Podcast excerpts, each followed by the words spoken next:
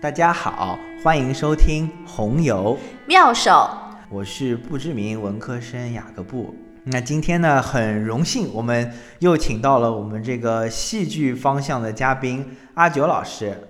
阿九老师呢是一名戏剧教育的从业者，也是一人一故事剧团空椅子剧团的团长。我们阿九老师跟听众们做个自我介绍吧。Hello，大家好，我是阿九老师，非常高兴又在这里和大家见面啦！非常高兴大家的雅各布老师这么看得起我。我，阿九老师这个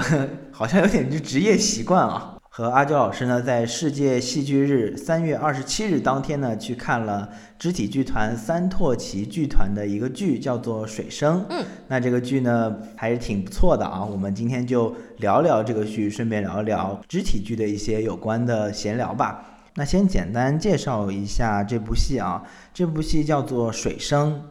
是由北京的一个以艺术青年为创作主体的实践剧团，他们做肢体剧比较多一点，叫做三拓奇剧团排的一部戏。那个《水声》的《水声》这个故事其实是由蒲松龄创作的这个文言短篇小说《聊斋志异》里面的一篇《王六郎》做的改编。那这部戏呢，其实是在。国际上获得了比较高的赞誉的，在二零一二年法国的阿维尼翁戏剧节上获得了普罗旺斯大区报和马赛报非常高的一个星级评价。阿维尼翁戏剧节也是这个世界三大戏剧节之一嘛，可以说是比较高的一个赞誉了。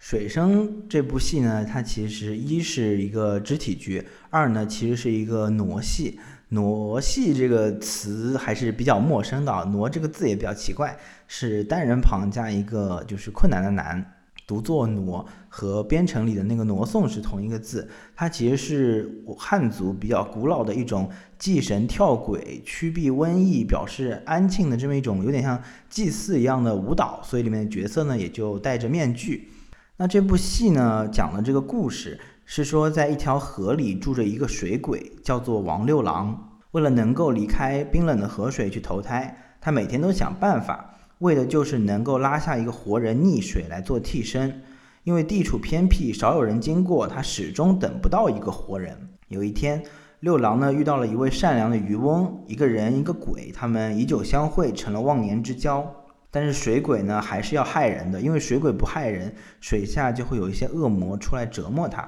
渔翁一直在劝这个水鬼六郎不要害人，他们有的时候还会厮打起来，但是最后呢，情谊还是会战胜怨恨。他们厮打一会儿之后，又会停下来把酒言欢，一笑泯恩仇。水鬼的期限呢越来越近了，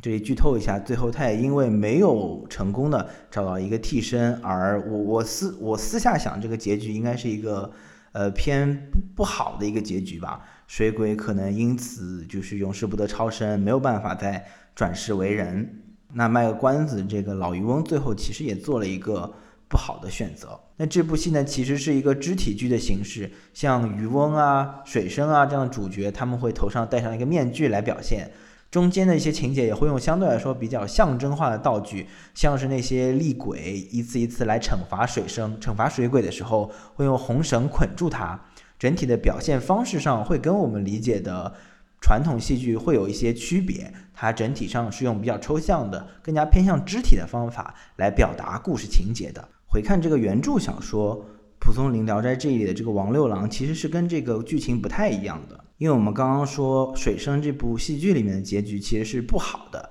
这个水鬼没有逃过鬼神的折磨。但在原著小说里，水鬼呢，他是因为一时的这个善念，没有去杀死一个有孩子的母亲来替代他做水鬼，因此得到了嘉奖，反而成为了一方的土地神。可以说这个故事一个是好结局，一个是坏结局。那在水生这个戏里里面呢，也是对这个原著故事进行了比较大的改编。我想问问阿九老师啊。你觉得这个改编，这个故事上可以说是非常大的一个调转枪头的一个行为。你觉得这个改编动作是怎么样的呢？我其实个人是非常喜欢这个改编的，因为我觉得在我们传统的中国古代神话体系里面，一直会有这样一种很明确的，可以说是奖惩机制，也就是你做了好事就能得到福报。但你如果做了坏事，你可能就会下地狱。那么如何评判呢？其实还是你上面有更高的人在看着你，评判你是有善念还是有恶念，并且给你相应的一个结局。但是《水深》这一部戏剧呢，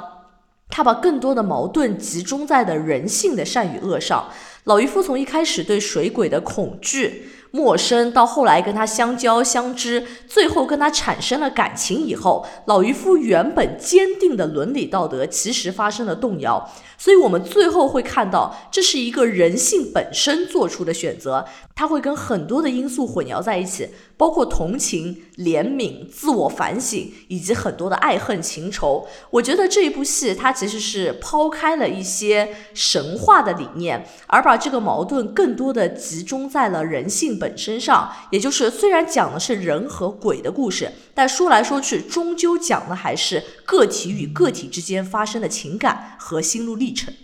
因为可以说他那个原著里面就有点像玩密室啊，就有的时候玩密室你玩的不好，就会玩出一个坏结局，一个悲剧色彩的结局。如果你那个解谜结特别好，他会给你一个好一点的，就是完美一点的结局。我就觉得那个原著里面这个结局其实是蛮完美的，渔夫这一方也没有因为自己跟鬼玩，或者说产生一些心性上的变化，水鬼这边也没有因为你这个。做了坏事而得到什么惩罚，反而因为你一丝的善念就被发现了。这其实有点不是你在平时生活中遇到的所有的情况。是的，我觉得这更加像是写这个故事的作者想告诉我们的一些道理。这蛮有意思的，因为在那个《聊斋志异》的最后嘛，然后蒲松龄都会写一段话，他会说这个是意史誓约，这意史誓其实就是他自己嘛。嗯。在这个王六郎这个小说的最后，他那段话其实是在反驳这个故事也事实的。他是说，平时哪有这种事啊？哪有什么你一丝善念，这个不贪婪，没有这种事的。他后来又讲了个自己一个小段，其实是说这种恶念，就有点像性本恶的感觉。这个恶念在世间才是普遍的情况。那我看戏里的这个故事的时候，因为那个水鬼他好几次其实都没有害到人嘛。他每一次都会被这个也不知道什么地下来的阴曹鬼妇什么妖魔鬼怪，反正就会出来绑他。其实他就越来越虚弱嘛。嗯，我看的时候其实还是蛮蛮期待有一个转折的。嗯，就我本来会以为他最后会是一个不一定说是一个完美的结局，可能这个水鬼就他不会死，或者说不会入地狱，他会得到解脱。因为你其实看这故事里两个人。水鬼和跟他玩的老渔夫，两个人就没有谁是什么真正的坏人，这故事里没有什么真正的坏人，大家似乎都没有得到一个好的结局。嗯，整体上的感觉还是还是蛮蛮悲观的啊，跟我们平时在一些寓言里或者说故事里看到的那种。比较朴素的善有善报、恶有恶报的这种东西，还是还是不太一样的，可以说是更现实了吧？我觉得这看起来正是这个剧里面人性的一面在现实世界中的投射，这也会让这个剧显得更加的真实。因为有的时候我们在生活中遇到的很多问题，它确实可能就是无解的，或者没有这么快有一个解答。那么我们看到水鬼和老渔夫，他其实都是在杀与不杀、动手与不动手。或者说抛弃与不抛弃之间，不断的来回做着犹豫和选择，这一切在我们看起来，观众会实时的和他们一起身临其境的体验这种感受。我觉得观众的心路历程其实是跟着他们一起走的，跟他们一起担心，跟他们一起绝望，跟他们一起绞尽脑汁的想现在我该怎么办。所以其实整个剧场的观众和剧里的角色一样，都会处在一种两难的境地。这个两难的境地啊，跟这个结局其实还。有点关系，之前没有讲，理解一下这个结局，应该是老渔夫可能出于某种原因，认为有一个人去替这个水鬼死，就能够救这个水鬼。他最后应该是把一个也不知道哪里来的路人，反正是推到了水里，这个故事就戛然而止了。那这个结局你觉得？是不是还是有点出人意料的？我当时看的时候，其实有一点点被他这个推人啊，然后包括这个人掉到水里之后死亡的手脚抖动的这么一个肢体表现，给给有点吓到了。确实是因为这个结局它非常的戛然而止，也就是老渔夫把这个人动手推下水之后，整个故事其实就停在这里了。他和这个故事的倒数第二幕也形成了一个很大的反差，因为在倒数第二幕里面。老渔夫和要拖走这个水鬼的其他幽灵们进行了一番争斗，但我个人来说确实不是很明白，水鬼是在这场争斗中牺牲了，呃，变成了永世不得超生的一个鬼魂，还是说他被老渔夫救出来了？所以我其实个人是还存疑的。所以在前面一场很强烈的战斗冲突之后，场上突然出现了这样一个突然的结尾，我觉得还是非常出人意料的。我其实前面那段戏，我自己的理解啊，因为那些地下小鬼出来把这个水鬼绑走了之后，有一个蛮长的一个桥段，水鬼和这个渔夫都是分隔在舞台两侧的。那这样呢，给我的感觉是我自己直观的感觉是水鬼是死了的，不然我觉得没有必要就是弄得这么 生离死别的感觉。虽然他已经本来就死了，但是最后他推人下去的这个时候。让我觉得这个水鬼好像又是没有死，不然他渔夫推人下去也有点太没有道理了。这个行为，我觉得可能也是某种程度上的有意为之，因为这一点其实应该还是能够表现的比较明确的。但在这个剧的排演中，其实没有表现的特别明确的话，可能也是一个开放式的结局，我也不太明白啊。嗯，确实是的，因为后来我们也有去网上搜过不少的剧评，那各个剧评其实都是众说纷纭。有人说可能水鬼没死，老渔夫死了；水鬼死了，老渔夫没死，有很多种答案。也，所以我想这可能也是这个剧的创作方有意留下的一个点。对，因为他其实也可以是那个老渔夫死了嘛，就比如说老渔夫为了救那个水鬼。他就是事先被水鬼推下去，他其实已经死了，水鬼其实已经活了，但最后老渔夫其实是一个鬼的形象出现在最后一幕，他推掉了一个路人，他想这个重生，其实又有一个轮回因果的感觉在里面，这样理解我觉得也是也是没有问题的，反而相对原来来说更加的悲观了一点，因为他会变成一个水鬼推老渔夫，老渔夫再去推路人，这么一个生生不息哦死死不息的这么一个循环了。所以我觉得这可能也是肢体剧它本身的一个特点，也就是它会留给你很多的想象空间。当它在肢体剧的基础上又加上一些写意化的表达的时候，它的理解其实就会有很大的余地。那你觉得在这个戏，除了我们刚刚聊的这个大致的情节和最后的结尾上，还有没有一些别的桥段让你特别印象深刻的呢？剧情方面？那我觉得这个戏里面让我印象很深刻的就是水鬼和老渔夫之间两个人的情感变化。比如说，老渔夫一开始见到水鬼的时候，他非常害怕，但后来两个人建立了友谊之后呢，他们又会一起做划拳的动作。这个划拳其实也是贯穿全场的一个线索。我们能够通过这个划拳来看到他们俩友谊的建立。哦，但这么一说，我还有一个印象非常深刻的桥段，就是。有一段呢，演员们在台上用自己的身体展现了老渔夫钓鱼以及他的倒影在钓鱼的一个场景。我觉得那一段非常的妙，那就像一个梦境。我会觉得像是老渔夫在想象，如果自己也变成了水鬼，和这个水鬼一同生活，会是什么样的情景？那一段我们会看到有一个戴着面具的。老渔夫，他拿着老渔夫的代表物是一个葫芦，在台上走过。他戴的是鬼魂面具，所以我觉得这一段呢，他亦真亦幻，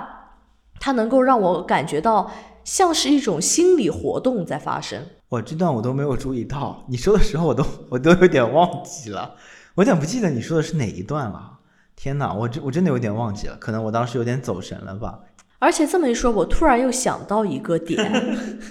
你点挺多呀，是呀，因为一开始的时候，老渔夫能看见水鬼，就其他人万人之中只有他能看见水鬼。我不知道确切的是什么原因，我不知道这会不会也跟他拿的酒有关，因为我觉得酒也是他们俩之间一个非常重要的道具。至少一开始，老渔夫是在醉酒的情况下看见的水鬼，而且之后呢，这一葫芦的酒也成为了他们的一个精神慰藉。哦，这个我倒是没想过，有有这个可能吧？虽然好像听上去喝醉就能看到鬼，好像不是特别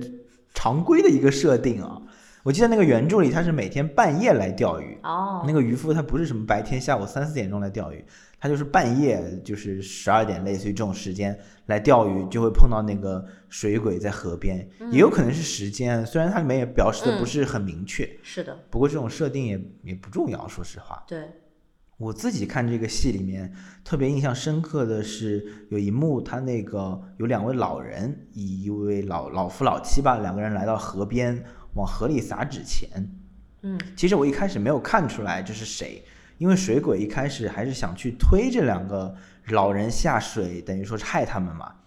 我看着看着又觉得这两个老人其实应该可能是水鬼的父母，他们来到河边就是思念自己的孩子，然后往河里撒这个纸钱，其实是在纪念他。但水鬼可能是因为他应该是个瞎子啊，他的那个面具下有两坨红线，嗯，两条红线，他可能是瞎子，所以看不见。一开始是想等于说是不小心要害到自己父母了，但是被这个老渔夫及时制止。我个人感觉这可能是比较解释得通的一个桥段，其实也是我觉得比较感人的一个桥段，因为有很多桥段你感觉是一些善恶轮回这样的概念，你会引发一些遐想，倒不会说觉得这是一个特别感动的一个桥段，哪怕是渔夫和水鬼之间的友情的话，好像我没有感受到一个特别平静的时刻，让我觉得很感动。反倒是他们撒纸钱，而且撒的特别恢宏的、特别高的纸钱从高处飘下的这么一个场景，让我特别的感动吧。我感觉很真挚的感情，在这个老夫老妻和这个可能是他们的儿子或者是他们的女儿这个水鬼中感受到了。那另外还有一个我印象很深的一个小场景，就是我觉得它的舞台分区非常妙的是，在这个故事的一开始。水鬼掉入了河里，他变成了水鬼。然后这个时候呢，有另外两个演员上来拉了一条非常中国风的一个束缚，上面写着“水生”两个大字。然后会有一种很奇妙的感觉，就像是他把一本书的开端搬到了台上。我觉得它主要是一个束缚嘛，然后它是用一个卷轴的方式慢慢往下卷开的，有一种这个故事在你眼前缓缓展开的感觉。而且我觉得“水生”这两个字其实蛮有意思的。这个字体是比较古体的一个感觉，我个人觉得那两个字体它有一种延伸的感觉，往上下延伸的这种生长的感觉，是跟水生的这个生字也就是恰如其分的合到了一起。嗯，水生这个词其实也很有意思。它既是你可以当成一个名词，它是一个水下生物，就等于说是这个水鬼的种类的代称。你也可以指代他这个人，因为他其实本来就没有名字，从头到尾大家都没有名字。其实有名字就是这个水鬼，嗯，这水鬼他可能就是一个名叫水生的人，嗯，还有就是水生其实也是个动词，它是寄生在水里的东西，它寄水而生，就生于水中，死于水中。这两个字用的很简短，但是有一种延伸的感觉。配合着这个画卷的展开，是个挺挺美妙的一个场景吧。其实我们在好多年前，可能七八年前就看过这个戏了。当时驱使我们去看这个戏，以及现在驱使我们去看这个戏的一个很重要的原因，就是它是一个肢体剧。那肢体剧或者叫形体戏剧是个比较年轻的流派，最早大概出现在十九世纪五十年代的欧洲。十九世纪的九十年代相对来说比较成熟，那整个二十世纪在欧美可以说有比较大的发展。它比较大的特点，它其实是用身体语言和戏剧形式进行了一个结合，以动作为主体，超越了我们平时说话剧说话言语比较多的这么一个情况。这个会以动作作为主要的表现形式。在形体戏剧的发展中呢，雅克勒考克也是三拓奇剧团的主理人赵淼，可以说是学习的比较多的一个对象吧。他在形体戏剧上的身份是非常丰富的。勒考克他既是导演、演员、表演教师，也是理论的研究者和雅克国际戏剧学校的创办人。他可以说是对欧洲形体剧场上影响比较深的一个人了。那我感觉大家平时会会有一些疑惑吧。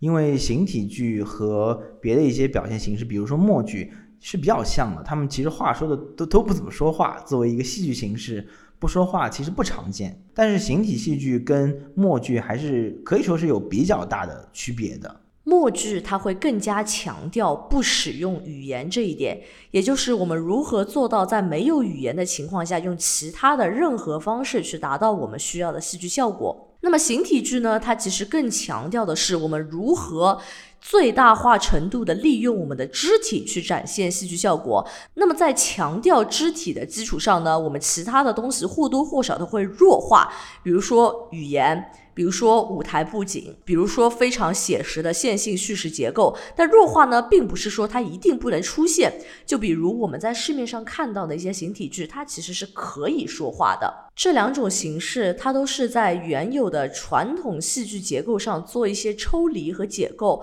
不同的是，他们的强调重点不那么一样。那在看这部戏的时候，我觉得毋庸置疑，演员们的形体都是非常出色的，甚至应该还是有一些部分有舞蹈演员的这个功底才能做出的这样的动作吧。那阿九，你在看这个戏的时候，你对于他们形体表达上比较印象深刻的桥段，或者说动作，或者说标志性的东西，有什么可以分享的吗？我觉得一个就是在于他们的走路姿势非常的特别，哪怕只是一个路人的走路姿势，也会做得非常的夸张而有姿态，就像是我们会在皮影戏里面看到的那样，可能把头部前倾，然后走路会非常有节奏的大幅度律动。这个就是音频的弱项了，没有办法表达出来。我感觉我跟说了半天，有点说的不够好。我觉得是怎么形容比较好呢？他就是就想象一下吧，这个人他在前仰后合，但是是非常有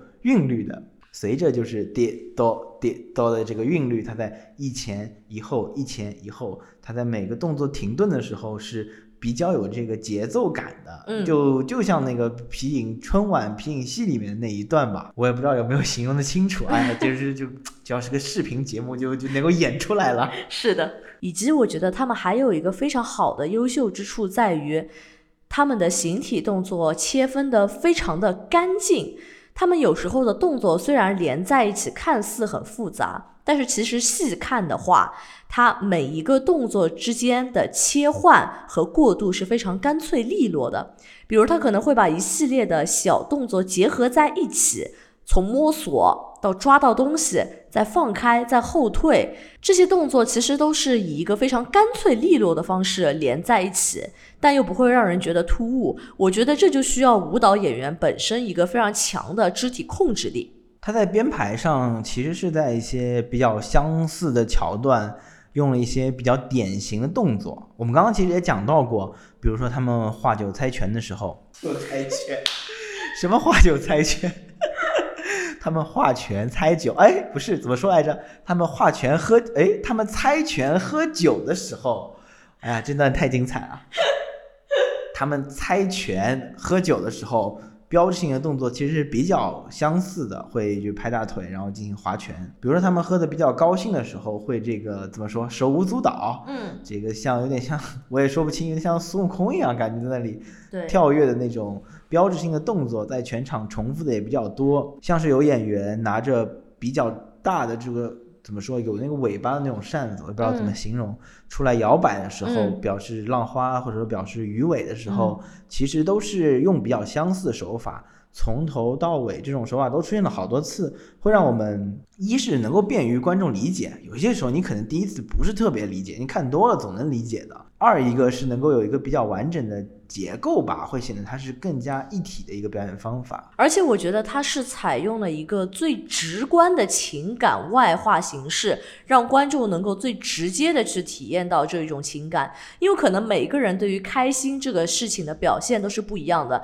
但是他在舞台上其实采用的是一种最原始而外化的方式，就是手舞足蹈。他可能并不很写实，也并不能很好的体现老渔夫的性格。你不能确定一个老渔夫在现实中会不会做出这样的行为，大概率。不会，但是他在这个肢体剧里面把这样的东西外化放在舞台上，就能够直接最简单明了的告诉观众，这是一种快乐。我觉得这种带有一点原始含义的这种舞蹈形式，其实是是能够直接去击中观众的一个心灵的。这可能也跟它的来源有关吧，毕竟傩戏本来是用来祭祀的嘛。嗯，你想那种祭祀的，我也不知道纪录片、电视里面。就跳大神嘛，对不对？他们就会跳来跳去，然后摇头晃脑，头上这个羽毛也会成为外化的一个延伸。因为祭神的时候嘛，哪有什么很强的情节，又不是真的在演故事。是的。很多时候一些跳跃的舞蹈动作表现的是情绪，那这个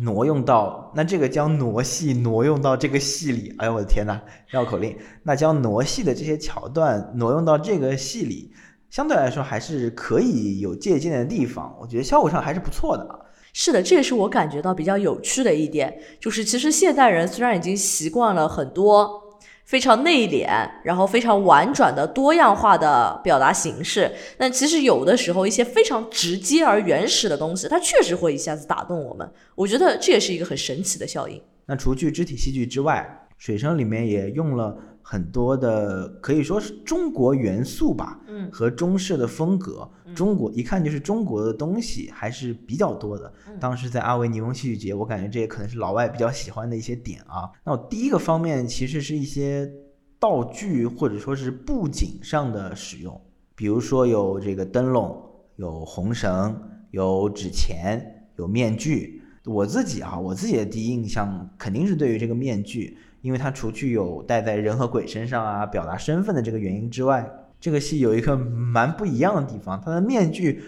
不是完全戴在脸上的。嗯，我观察下来，应该是戴在这个额头再往上一点的那个位置。其实这个演员是顶着那个面具来给我们演戏的。这你想，我们平时如果走路，你顶着面具走路，跟人交流、去生活都很困难的，表演肯定是更上一个台阶的难度。更不要提这是一个形体系啊。那在这个之外呢，有个蛮有意思的地方，就是面具它除去自己面具部分之外，在边缘上其实是连接了一些黑布。你能看到的视觉效果是，这个鬼似乎脖子特别长，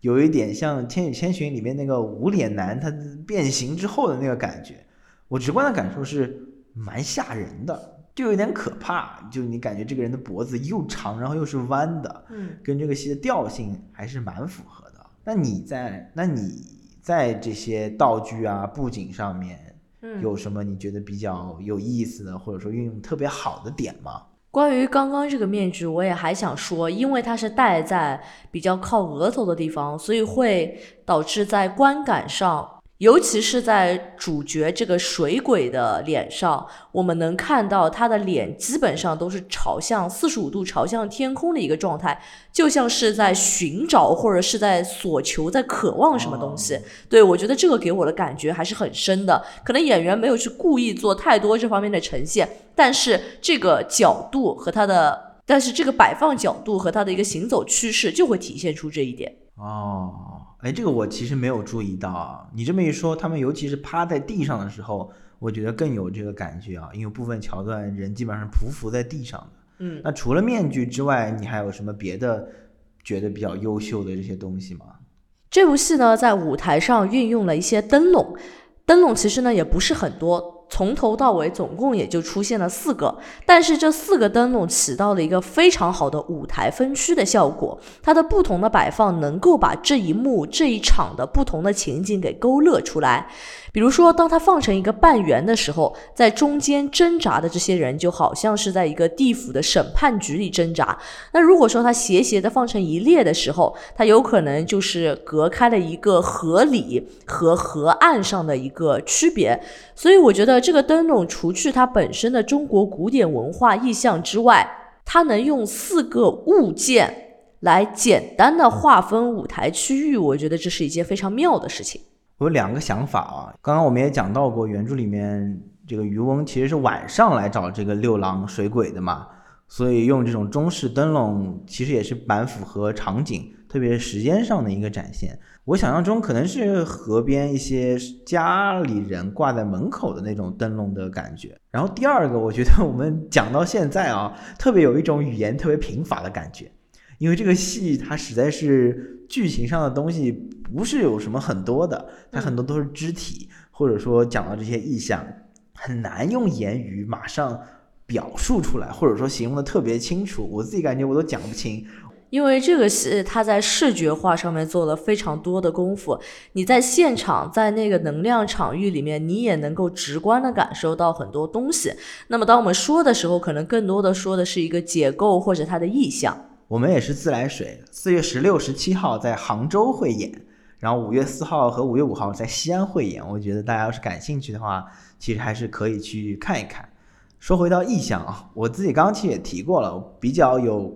感觉的一个桥段是撒纸钱。嗯，那当时这个纸钱本身道具的表达，我觉得也是比较有意思的。因为一开始两个老夫妇其实是零散着放了一两个纸钱到象征着和的表演区域，后面是开始大把的往天空中甚至撒纸钱。嗯，我感觉是非常的漂亮，因为它落下的时候有一种雪花、樱花的这种飘落的孤寂孤了的感觉吧。整体和当时的情节和悲伤的情绪是比较切合的。而且他们最后纸钱落在地上，其实是都没有收，好像也没有特别影响后面的表演，倒也没有特别违和。纸本身它是一种低结构化的材料，它在这样的一个情景里面作为一种意象出现呢，不会太突兀，而且我们也能看到剧组选用的并不是传统的非常可能金铜色的那样子的纸钱，它选用的其实就是非常普通的白纸。在这样一个舞台上，它能够起到一个很好的渲染氛围的作用。我觉得这同时也体现在它其他材料的选取上，包括红绳，包括灯笼，它其实都是采用的最简单的款式，不会去给它赋予很多其他的含义。那么这样就让这些材料可以在台上不同的场景当中反复使用，并传达不同的意思。学到了低结构化这。知识点，我觉得这是个本期的干货知识点啊。那低结构化，它的意思其实就是它本身的材质和结构很简单，导致它能够给观众的想象空间留下很多余地。那比如说，如果我们使用一个人形玩偶，那么它传达的意思肯定相对就更加具体。但是如果我们使用的是一块布，那么它能传达的。想象空间自然就更大，这也是我们经常会在一人一故事剧场当中使用到的一些手法。哦，空椅子剧团是非常优秀的沪上一人一故事剧团，也推荐大家关注空椅子剧团的公众号，随时接收他们的演出信息。谢谢大家。那说回到我们刚刚讲的东西啊，除去中式的意象之外。带有中国风的音乐，其实也是这个戏比较大的一个亮点之一啊。我个人感觉，说句简单话，这些音乐配的都蛮好的。因为他的音乐里面采用了非常多的乐器，虽然我自己呢不是很专业，听不出来，但是想必我们的雅各布老师应该是没有没有没有没有没有，鄙人不才，学过一些民乐。是这样的，他大概使用的音乐有两种感觉吧。如果我记忆没有出错，因为毕竟也是脑子记的嘛，在比较悠扬的，比如说和这个波光粼粼啊，这个鱼儿游泳啊这种桥段的时候，会用比较悠扬的音乐。我印象中他用的是钢琴、二胡、笛子，好像还有吉他。他会以这个钢琴做类似于伴奏的这样的底，以二胡和笛子比较悠扬的这种音色来作为旋律的表达。这其实是一个既中式又合理的表达吧，它既有旋律，也有后面垫着的这么一个音乐，相对来说有层次，你会觉得和这个场景是比较契合的。渔夫蓝色的鱼尾，然后中式的面具配上这个中式的悠扬音乐。那在第二趴就是有鬼来抓这个水鬼的时候，用的都是比较紧凑的锣鼓点。以排骨中这种音色比较比较亮的、比较高的这种鼓点为开始，加快速度，中间也会夹杂着一些木鱼啊，好像还有梆子，类似于这种更木质的打击乐器的音色夹在其中来赶这个节奏。在关键的一些节点或者说一小段的这种桥段上，也会有锣或者镲这种金属摩挲的打击乐器的声音。那整体的话是比较难的，因为它。不是说演奏上比较难，是因为它这个锣鼓点上的，特别是鼓点上的节奏要和表演配合在一起。我觉得在表演上是比较困难的，因为你得赶着这个演，你要是错过的话，这一段其实就有点、有点、有点乱套了。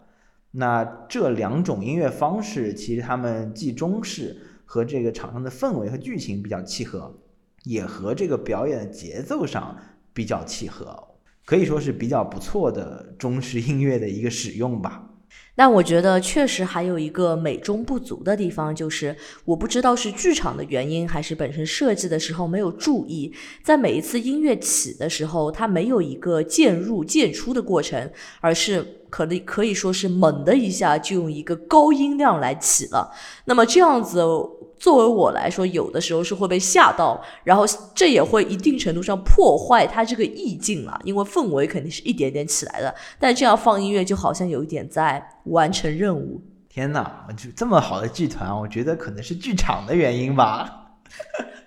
我也不知道啊，我可能应该也不是说完全没有注意到这个点。我觉得这不是一个特别高级的，或者说特别有表现欲的一个点吧。可能有一些别的考量，不知道。但我跟你的感受是相同的。一些锣鼓点的起，其实也还好，因为它毕竟是点状的表达。但如果是旋律性的音乐，一下起的特别响，其实是有一点点破坏当时的氛围，或者说给观众一些不太在预期中的表现，其实是有有有点负面的。我觉得是的，感觉上就是在为放音乐而放音乐，而且它跟舞台上呈现出的整个能量场还是不太一致的。所以就像，所以。水生这个戏一开始在排演的时候，它也是作为一个小剧场戏剧而产生的。那这一次我们看呢，是在一个比较大的剧场里面，尤其是像我们这样可能坐在比较后排的观众，它的观演效果其实是会有一些差异的。没钱就直说。那那这个问题其实有点牵涉到形体系或者肢体剧的一个表现形式上。那你会觉得？作为我，我相信肢体剧肯定也是有非常优秀的作品的。我们看这部作品，它就是我觉得啊，那在这种那这种形式，它在表现上，毕竟不说话，或者说话说的是相对来说比较少的。而且我们刚刚也说到，它的为了表现肢体或者怎么样，它在布景上相对来说还是比较简单的。你觉得这种形式上会不会有一些限制，或者说可以说是生来的缺点呢？我觉得肢体剧肯定是会有限制的。如果说它的优势是能把精神内核和情绪最大程度的外化出来的话，那它的缺点也就是在于它不能去呈现一个非常丰富或者说逻辑故事线比较复杂的一个故事。就像一些悬疑推理的故事，或者我们说的具体一点，像是阿加莎的故事，你就很难在保留它的原有推理故事线上。还要去用肢体戏剧的形式把它外化出来。悬疑剧其实还是蛮极端的啊，就是它其实是个相对来说很复杂的一个情况了。比较故事线多的传统戏剧，你把它改编成形体剧，我觉得肯定不是不能改的。嗯，但你在改的时候肯定会做一些简化或者是处理。那我们看《水生》这个戏，它的故事其实是很简单的，一句话其实就能讲完。而且它的主角就是这两个人嘛，其他上来一些都是一些功能性的小兵小卒之类的。包括我们之前去看过三拓奇剧团的这个《一光年》，他的故事是一家人亲情的这么一个故事，在拍全家福的这么一个场景下，每个人会单独离开，然后从他的视角讲述他经历的一些事情。整个故事中人不是特别多，他们的行为也不是特别复杂。话语也不是特别多，但主要是让能够让人们聚焦在肢体的表现上，能够感受到，就像你讲的情感的外化，这可能才是这个形式上的一个重点吧。是的，所以我们能看到三拓奇其实以往创作的肢体剧，它的剧情都比较简单，像是《忆光年》，还有之前他们做过的《吾爱至思》，都是就像你说的，把重点放在情绪本身上，而非故事情节。这我觉得是表达上的另外一种美感吧，可能啊有打个不恰当的比喻，有一点点像写小说和写诗歌的区别，我不知道这个内涵上是不是很准确。看一个很大制作的话剧，有一点点像在看小说；那看一个形体剧，我个人觉得有一点点像现代的诗歌吧。你能够感受到情绪，感受到一些意象。感受到抽象的、浓缩的某种可以触及的东西，不一定会给你一个确切的答案，或者说这个剧情是往哪条线上一定发展的，人物他就是怎么样的一个性格。但大体上，我们能够感受到一个较为相通的感受。我感觉这期节目应该也不是一个特别大众的，或者说能够成为爆品的节目，不过也无所谓。就像肢体剧这个形式本身。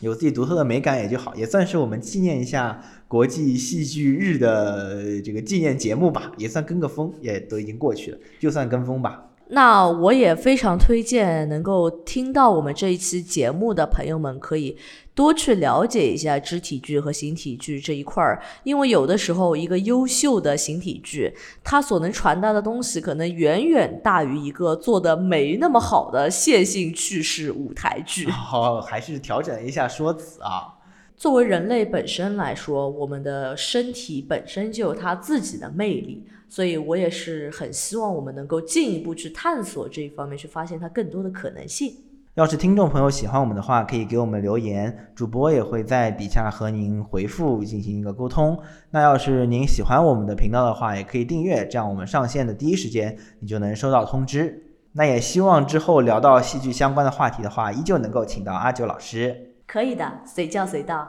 那今天差不多就聊到这里，红油妙手，下期再见，